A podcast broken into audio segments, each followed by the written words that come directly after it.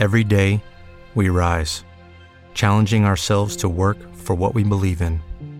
At U.S. Border Patrol, protecting our borders is more than a job, it's a calling. Agents answer the call, working together to keep our country and communities safe. If you're ready for a new mission, join U.S. Border Patrol and go beyond. Learn more at cbp.gov/careers. En Capital Intereconomía, información, opinión y análisis. Siempre rigor.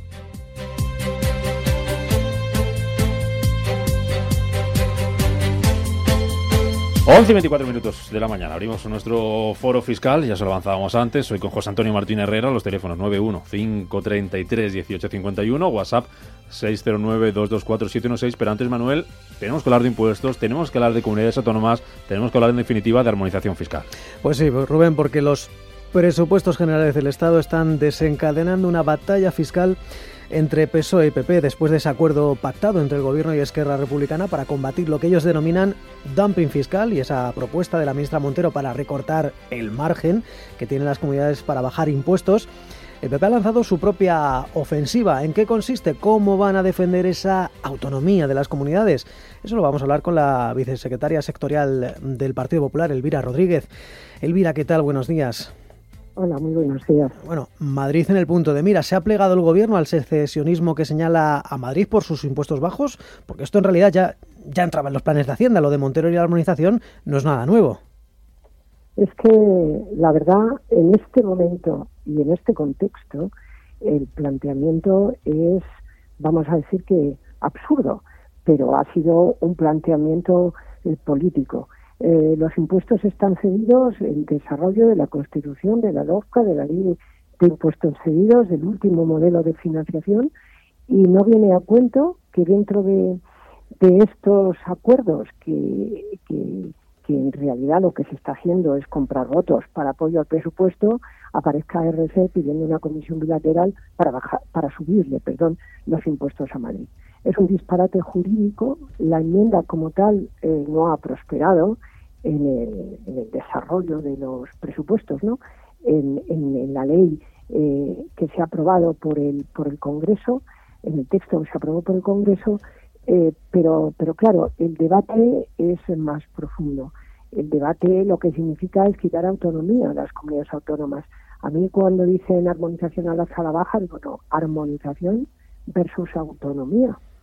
Las, las comunidades autónomas en este momento tienen unas competencias en materia de gastos, sanidad, educación y en materia de ingresos.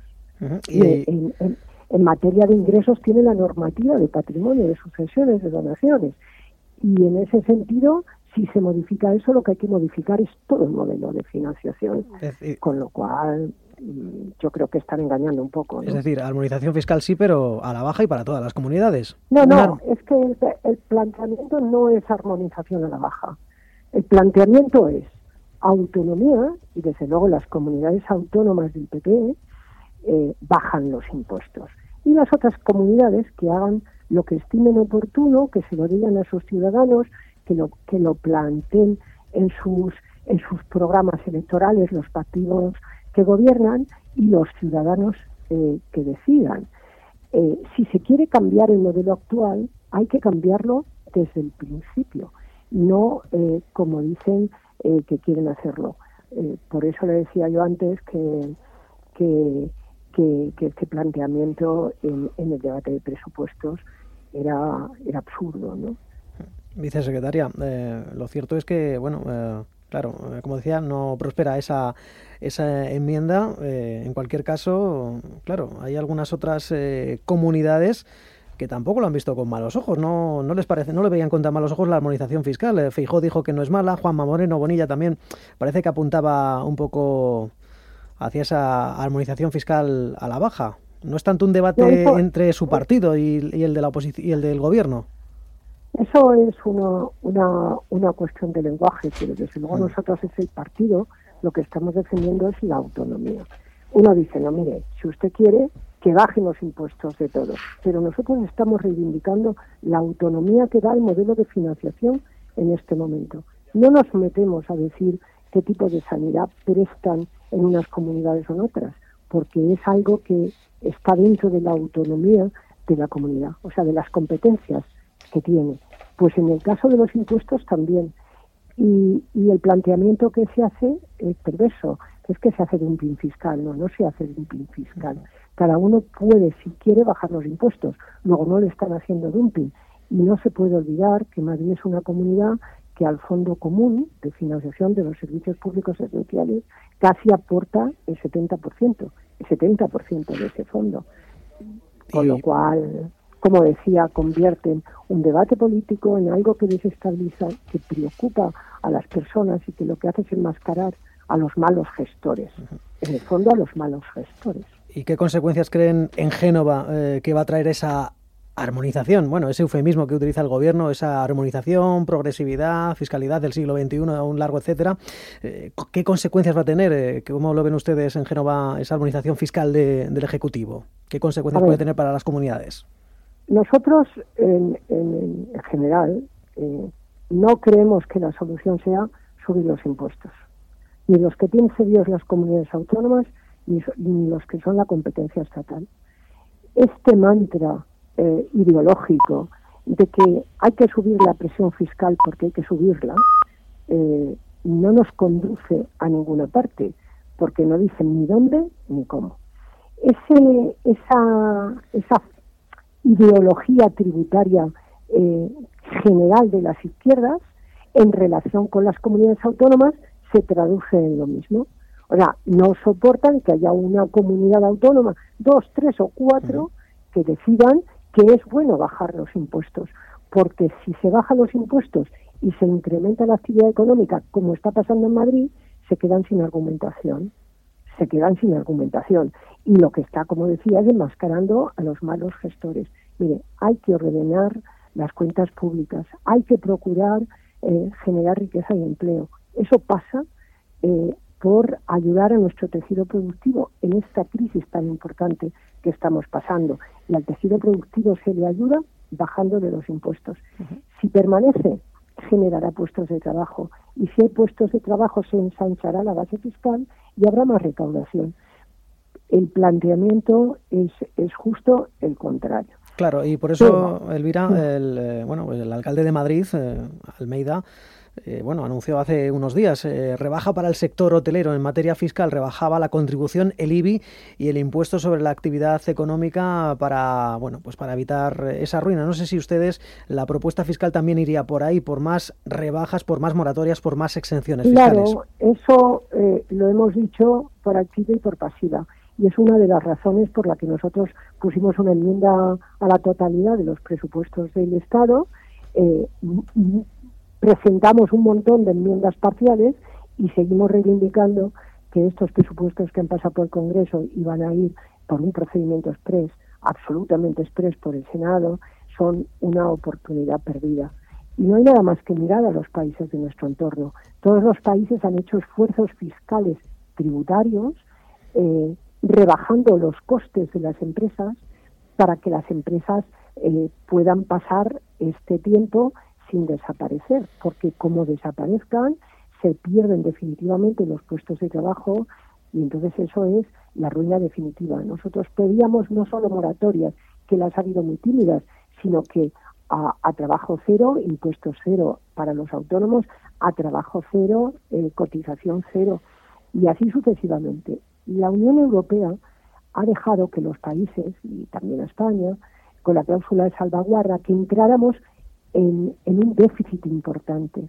Pero esa posibilidad de entrar en déficit hay que aprovecharla tomando esas medidas que permitan que en un futuro, esperemos que sea lo más cercano posible, eh, podamos salir del bache y las empresas vuelvan a abrir, no hayan destruido puestos de trabajo eh, y puedan seguir adelante.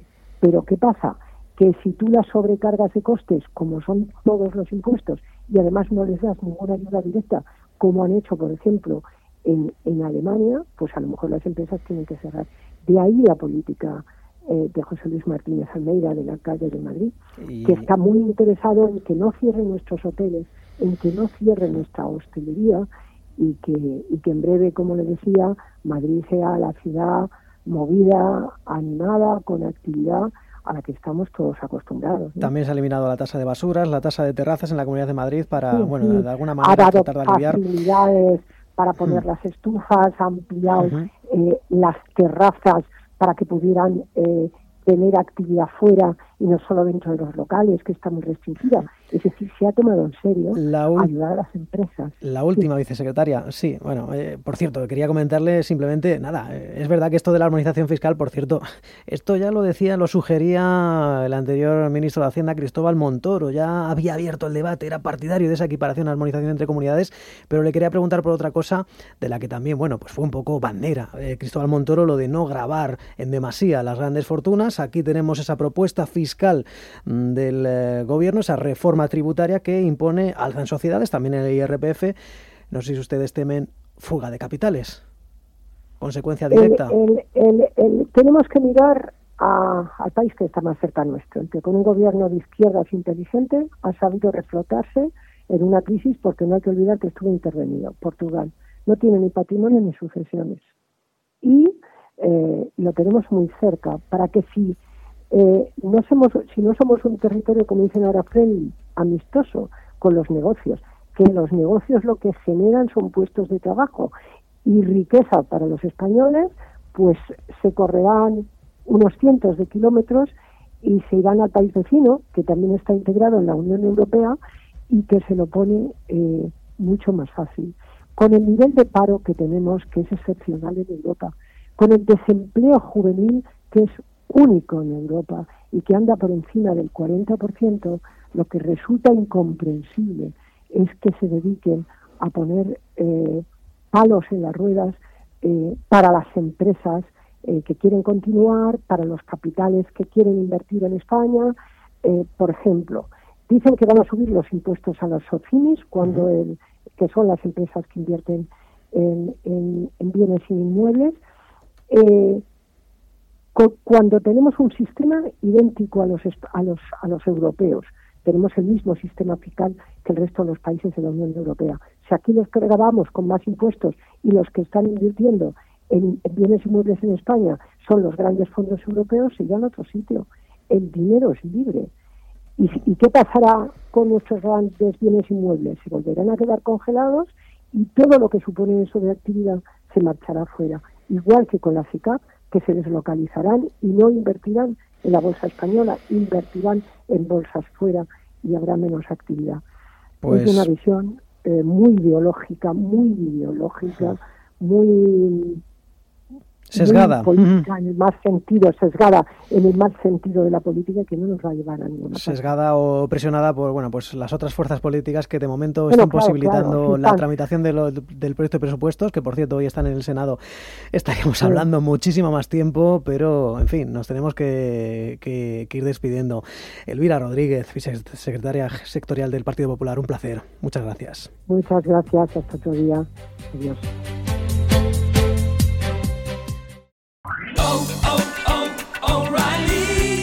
¿Necesitas ayuda? En O'Reilly Auto Parts te ayudamos. ¿Necesitas algún consejo? Te aconsejamos. Nuestros profesionales en autopartes están siempre disponibles para ayudarte a encontrar lo que necesites. Excelente servicio al cliente es solo una de las ventajas que ofrece O'Reilly Auto Parts. Los profesionales en autopartes. Oh, oh, oh,